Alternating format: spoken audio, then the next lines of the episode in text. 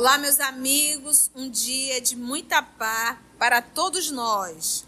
Hoje, exatamente 22 de setembro de 2023, estamos nós reunidos para estudarmos a obra O Livro dos Médios. Nós estamos na segunda parte, capítulo 26, intitulada Perguntas que se podem fazer aos Espíritos. E hoje nós vamos iniciar o item 292 perguntas sobre a sorte dos espíritos. Vamos fazer a nossa oração? Vamos orar? Permitam-me. Amado Mestre Jesus, amor amado, amor de nossa vida. Temos a alegria, Jesus, de estarmos aqui reunidos em Teu nome, nessa família que o Senhor uniu para estudarmos a obra espírita, o livro dos médios, e termos a, a grata oportunidade de compartilhar com outros irmãos de outros lugares, de outros países. Tudo isso, Senhor, é a tua programação para levar alívio amparo, consolo e luz a tantos e tantos corações. Que nós possamos, na condição de instrumento teu, que necessitamos da inspiração para que venhamos ter uma melhor compreensão e aprendizado da obra. É em teu nome, divino amigo, que aqui nos encontramos tua paz nos envolva e que os bons espíritos possam nos conduzir em teu nome. Graça te damos, Senhor, que assim seja. Então vamos lá. Perguntas sobre a sorte. Quando você pega a etimologia da palavra sorte, hoje quando a gente fala sorte, a gente só pensa que tudo vai dar certo, né? Mas sorte na condição de destino, tá? É a etimologia. Então, pergunta sobre o destino dos espíritos. Né? Então, até dizer boa sorte, bom destino. Né? E não que tudo vá dar certo, mas que né, é o destino. Pergunta de número 21. Podemos pedir aos espíritos esclarecimento sobre a situação em que se encontram no mundo espiritual? Então, podemos pedir aos espíritos que eles nos esclareçam sobre a situação que eles se encontram no mundo espiritual? Resposta: sim, podemos. E eles os prestam de boa vontade quando o pedido é ditado pela simpatia e pelo desejo de ser útil e não pela curiosidade. Então, pode perguntar? Pode mas isso estará de comum acordo com a intenção de quem está evocando. Qual a intenção? Qual o propósito? Por que está perguntando? E aí ele finaliza, e não pela curiosidade. Mesmo em reuniões mediúnicas, quando você faz pergunta para os espíritos, será sempre avaliado o qual o propósito, por que, que você está fazendo aquela pergunta. E a intenção é tudo, ok? 22. Os espíritos podem descrever a natureza dos seus sofrimentos ou da sua felicidade? Os espíritos podem escrever, descrever como eles estão? Resposta: perfeitamente. E as revelações desta espécie são um grande ensinamento para vós outros por exemplo, quando a gente lê as obras de André Luiz, que a gente vai se deparar ali com a alegria dos espíritos e com o sofrimento dos espíritos. Isso nos serve para a gente? Isso não nos dá um norte? Isso não nos dá lições? Quando nós vamos ler o livro Memórias de um Suicida, da senhora Ivone do Amaral Pereira, e que ela vai ali nos mostrar o comportamento dos suicidas pós o suicídio, aquilo não nos dá um norte muito grande, nos dizendo: não cometa o suicídio. Então a revelação dele, as revelações, não é por um mero, uma mera curiosidade, é porque nos serve sim, nos dá um norte, nos dá exemplo, nos dá uma direção. Não sigam esse caminho, ou sigam esse caminho.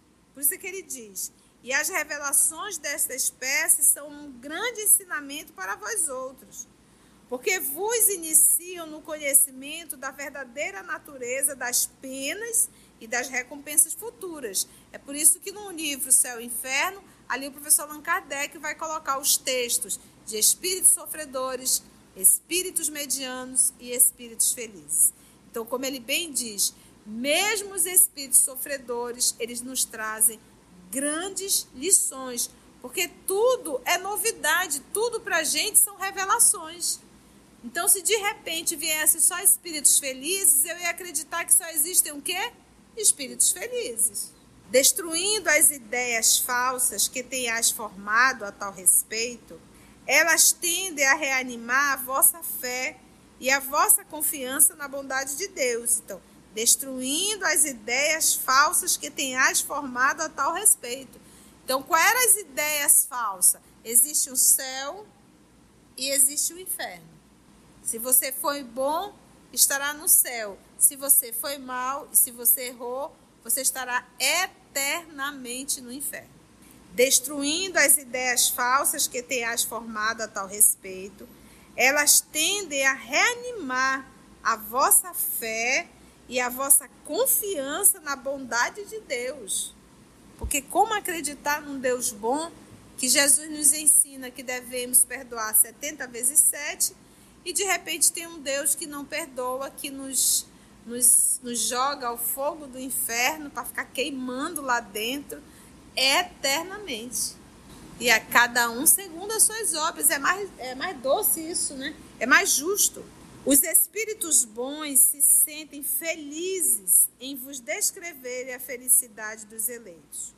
Os maus podem ser constrangidos a descrever seus sofrimentos, a fim de serem tocados pelo arrependimento. Porque, porque é verdade, às vezes, quem frequenta a reunião mediúnica, ou já ouviu, às vezes vem um espírito sofredor, um espírito perverso, ele começa a contar o que está fazendo, e à medida que ele vai falando, à medida que se vai dialogando, ele de repente vai despertando e vai percebendo, sabe, vai se ouvindo, como a gente mesmo, né? Vai se ouvindo e de repente diz, puxa vida, o que, que eu estou fazendo, né? Nisso encontram eles, às vezes, até uma espécie de alívio. É o infeliz que se lamenta na esperança de obter compaixão.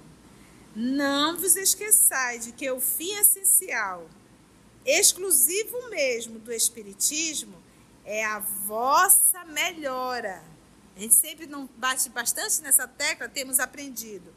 Não vos esqueçais de que o fim essencial, exclusivo mesmo do Espiritismo, é a vossa melhora e que, para a alcançar, é que os espíritos têm a permissão de vos iniciarem na vida futura.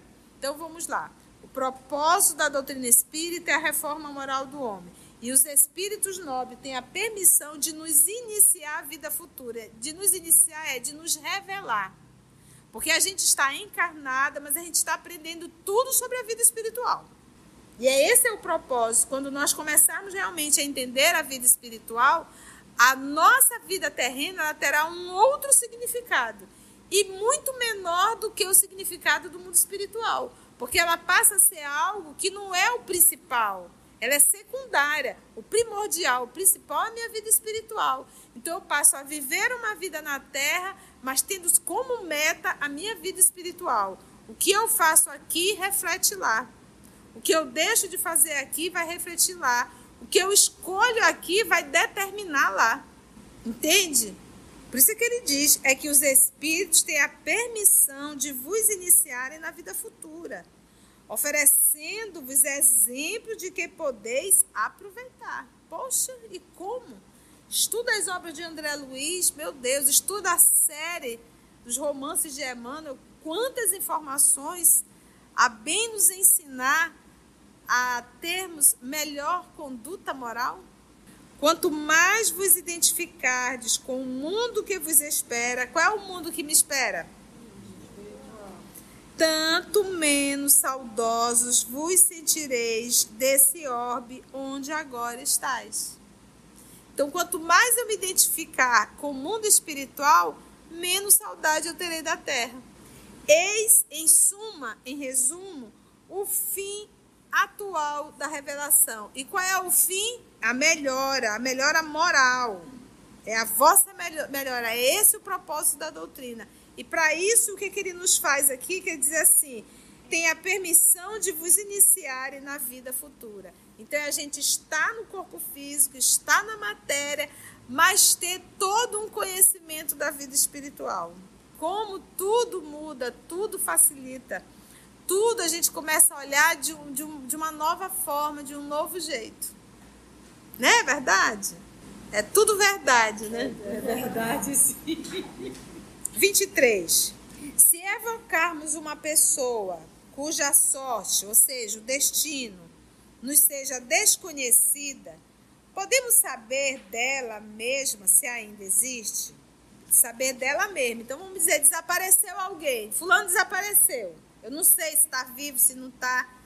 Tem como eu evocar ela mesmo para saber a condição dela? Se evocarmos uma pessoa cujo destino nos seja desconhecido, podemos saber dela mesma se ainda existe? Evoca fulana, fulana, tu está encarnada ou está desencarnada? Porque nós sabemos que a gente pode evocar uma pessoa encarnada. Para isso é necessário que ela esteja o quê? Dormindo, sono profundo. Olha que resposta interessante. Pode evocar? Sim. Se a incerteza da sua morte não constituir uma necessidade ou uma prova para os que tenham interesse em saber. Entendeu? Porque às vezes desaparece uma pessoa, uma criança, um adulto, né? Essa pessoa desaparece e fica a dúvida: tá vivo ou tá morto? Está encarnado ou está desencarnado. Se for um processo de provação para o grupo familiar, não poderá ser revelado, porque essa é a prova da família. É lidar com essa interrogação. E precisa passar ou por essa expiação ou por essa prova, que isso certifica muito mais uma expiação. Temos aprendido no Espiritismo que as expiações, é, é, as provações, elas são muito de ordem moral. É eu, é a, a, minha parte moral, a minha renúncia, a minha resignação, a minha tolerância, o meu sacrifício. E a expiação, ela envolve um processo muito doloroso, entendeu? Que é, que é reparação mesmo. Então, imagina que é você de repente. Vamos pegar aqui a obra há dois mil anos. Vamos pegar André de Gioras. O que, que ele fez com o menino Marcos? Raptou. E o, o, o senhor. O senhor público, a senhora Lívia, passou ali um, uma encarnação inteira praticamente sem saber se o filho estava vivo ou morto. O André terá que rever isso? Terá. Terá que espiar Terá que passar por essa dor? Terá. Só tem uma forma dele aliviar essa dor. Era se ele conseguisse amar, fazer o bem, ele poderia diminuir a intensidade dessa expiação. Então, esse é um processo expiatório. Então, nesses casos, os espíritos não vão interferir, eles não vão responder.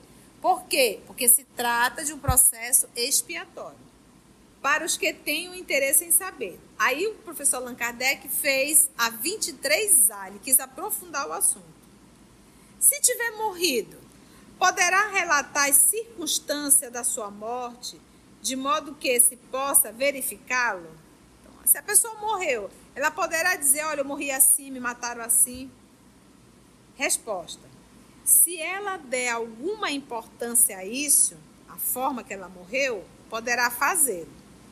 A não ser assim, pouco se incomodará. Se o Espírito não quiser falar, se ele achar isso que não tem nenhuma importância, para que responder? Eu já desencarnei mesmo. Observação. Diz o professor. A experiência prova que, nesse caso, O espírito não se acha empolgado de modo algum pelos motivos do interesse que os vivos possam ter de conhecerem as circunstâncias em que se verificou a sua morte.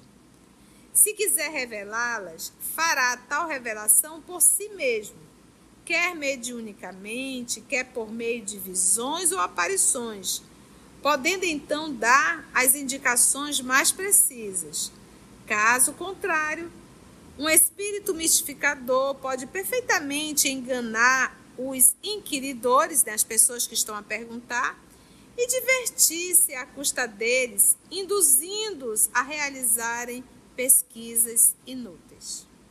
Olha, eu, eu morri no endereço tal, fizeram isso, isso, isso, meu corpo está enterrado lá, está no lugar tal, tal, tal. Aí o povo vai, se manda para lá e cava, cava, cava, tira tudo, mexe tudo e chega lá, não tem nada. E os espíritos brincalhões morrem de rir. Então podem sim. Né? Acontece frequentemente que o desaparecimento de uma pessoa cuja morte não pode ser oficialmente comprovada traz embaraço aos negócios da família. Só excepcionalmente em casos muito raros, e quando os espíritos dizem raros, é raro mesmo. É raríssimo. Em casos muito raros, temos visto os espíritos indicarem a pista da verdade, atendendo a pedidos que lhes são feitos nesse sentido. Se o quisessem, é fora de dúvida que o poderiam. Porém, na maioria das vezes, isso não lhes é permitido, visto que tais embaraços constituem provações para os que queiram livrar-se deles. Livrar-se do quê? Dessa dúvida de onde está, está morto, está vivo. Então, ficou claro isso, gente? Quando é uma provação, os espíritos não têm autorização para responder. Eles sabem, mas não podem. É, pois, uma quimera, uma fantasia, pretender alguém conseguir, por esse meio, entrar na posse de heranças, das quais o único traço positivo em que eles fica é o dinheiro despendido para tal fim. Não faltam espíritos dispostos a alimentar semelhantes esperanças e que não têm nenhum escrúpulo em induzir os que lhes dão crédito a se entregarem a tais pesquisas. Suas vítimas devem dar-se por muito felizes quando daí só resulte para elas um pouco de ridículo. Então, se sinta feliz por ter só só isso daí, só ridículo. Mas às vezes os espíritos dão resposta e te levam a uma situação muito mais desastrosa, entendeu? Então o que a gente tem que entender, gente, quando vai se falar com os espíritos, tudo é intenção. O que está por detrás de tudo isso? Ficou claro? Perguntas sobre a saúde. Vamos lá, perguntas que se fazem aos espíritos em torno da saúde. Os espíritos podem dar conselhos sobre a saúde? Resposta: A saúde é uma condição necessária para o trabalho que se deve executar na terra. E por isso, os espíritos se ocupam de boa vontade com ela. Mas como há ignorantes e sábios entre eles, entre eles quem?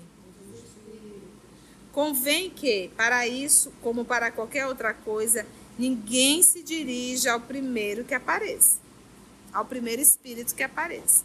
Então, pode, pode perguntar, pode pedir conselhos sobre a saúde? Até pode, mas não ao primeiro que apareça. 25. Se nos dirigirmos ao espírito de uma celebridade médica, podemos estar mais certos de obter um bom conselho? O que, que vocês acham? Então, de repente, eu quero falar com o doutor fulano de tal, quero o bambambam bam, bam que desencarnou. Esse é o propósito. O fato de eu evocá-lo pelo nome, isso não fica certo. A, a, a, mamãe, a mamãe gostava muito do João Lúcio Machado, né? Ela fez várias cirurgias com o doutor João Lúcio Machado e hoje tem até um hospital com o nome dele aqui em Manaus. E ela teve que fazer uma cirurgia, ele já estava desencarnado, e, e, ela buscou o filho dele. Ela queria o filho dele, era impressionante. E achamos o, o filho dele, o doutor Adriano, foi muito gentil. Fez a cirurgia, mas depois ele comentou que ela passou a cirurgia inteira, né? Porque ela ficou com a, aquela anestesia peridural, é? A peridural, e ela chamando todo tempo o doutor João Lúcio. Era Jesus e o doutor João Lúcio. Eu digo, olha, momento, acho que o João Lúcio operou mesmo através de Adriana. Então, a pergunta aqui é se evocar esses, esses médicos nobres, se eles poderão, o fato de eu estar evocando, se isso já garantiria a assistência deles. Resposta. As celebridades terrenas não são infalíveis e muitas vezes alimentam ideias sistemáticas que nem sempre são justas e das quais a morte não as liberta imediatamente. Ou seja, pode ser bambambam bam, bam aqui, mas não é do outro lado. A ciência terrestre é bem pouca coisa ao lado da ciência celeste. Só os espíritos superiores possuem esta última ciência. Qual é a última ciência? Celeste. Celeste. Mesmo sem ter nomes conhecidos para vós, eles podem saber muito mais do que os vossos sábios sobre todas as coisas. Não é só a ciência que torna superiores os espíritos, e ficarias muito espantados com o lugar que alguns sábios ocupam entre nós, né? Aqui na Terra é sábio, lá a gente tem uma leve ideia do André Luiz, né? O André Luiz, ele era um médico super famoso aqui no Brasil, né? Lembra? Era o Bambambam. Bam, Bam. Quando ele chegou lá no mundo espiritual, e ele mesmo se predispôs a fazer, né? Porque a Laura falou tanto, olha, quando aparecer o trabalho, não pergunte, vai lá e faça. Apesar de que a ideia dele é que ele iria continuar exercendo a função de médico no mundo espiritual. Mas aí quando chegaram os médicos do mundo espiritual, né, a forma deles trabalharem, ele nem tinha nem ideia de. O espírito de um sábio pode, pois, não saber mais do que quando estava na terra, caso não haja progredido como espírito. Legal, né? 26. O sábio, ao se tornar espírito, reconhece seus erros científicos?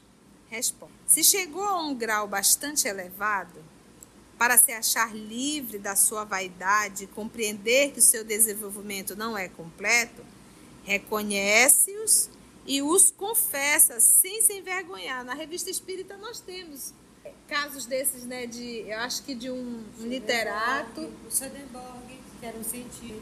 Ele reconhece. reconhece. E tem também alguém que escreveu romance, não me lembro quem foi.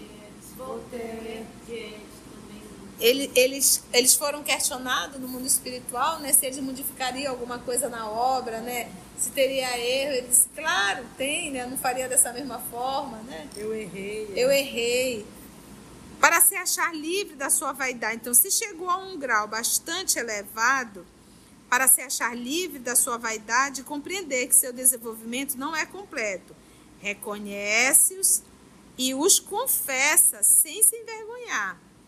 Mas, se ainda não estiver suficientemente desmaterializado, pode conservar alguns dos preconceitos de que se achava imbuído na terra e não reconhecer os seus erros.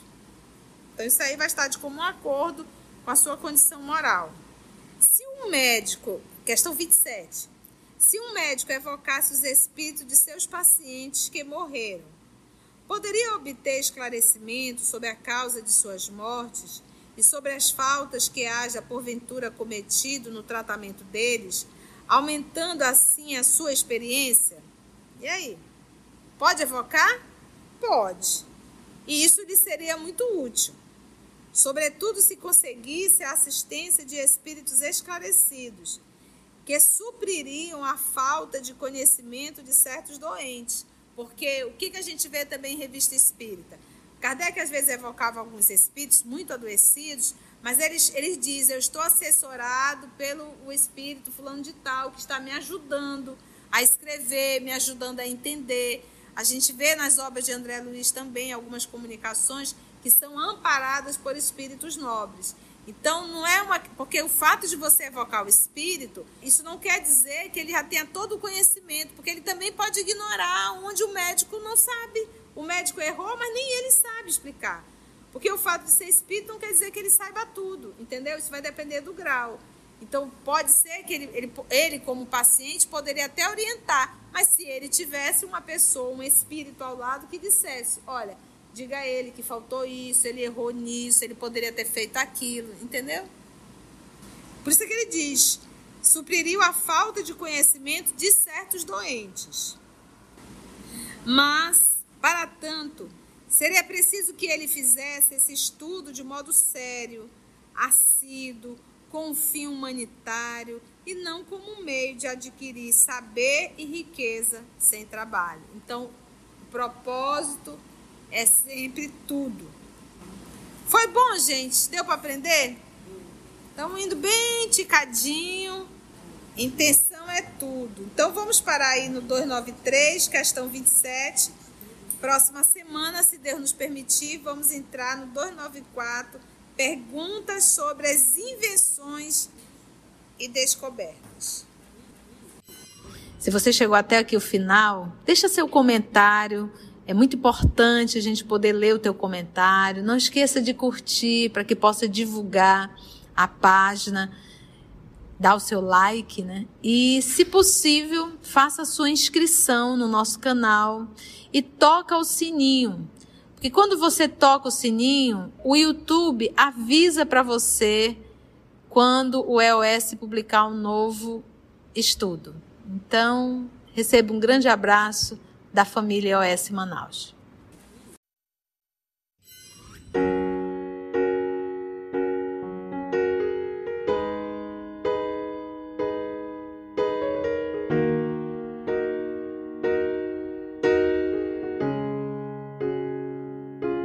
Antes de orarmos em agradecimento, vamos ouvir algumas considerações da tia que destacamos neste estudo para a reflexão dos ensinamentos. Vamos aos destaques da tia?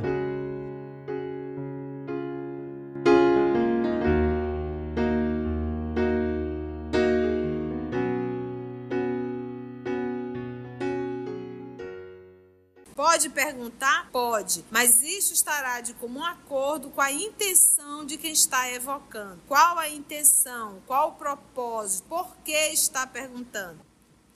As revelações não é por um mero, uma mera curiosidade, é porque nos serve sim, nos dá um norte, nos dá exemplo, nos dá uma direção. Não sigam esse caminho ou sigam esse caminho. Então, quanto mais eu me identificar com o mundo espiritual, menos saudade eu terei da terra.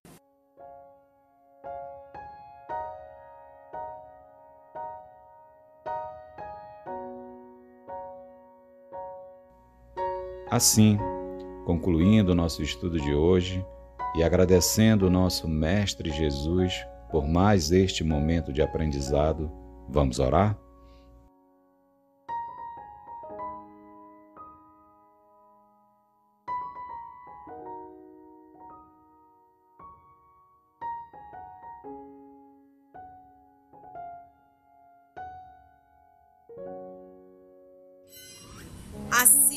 Agradecemos a Deus, nosso Pai, aos amigos espirituais aqui presentes por mais uma oportunidade de estudo e trabalho. Graça te damos.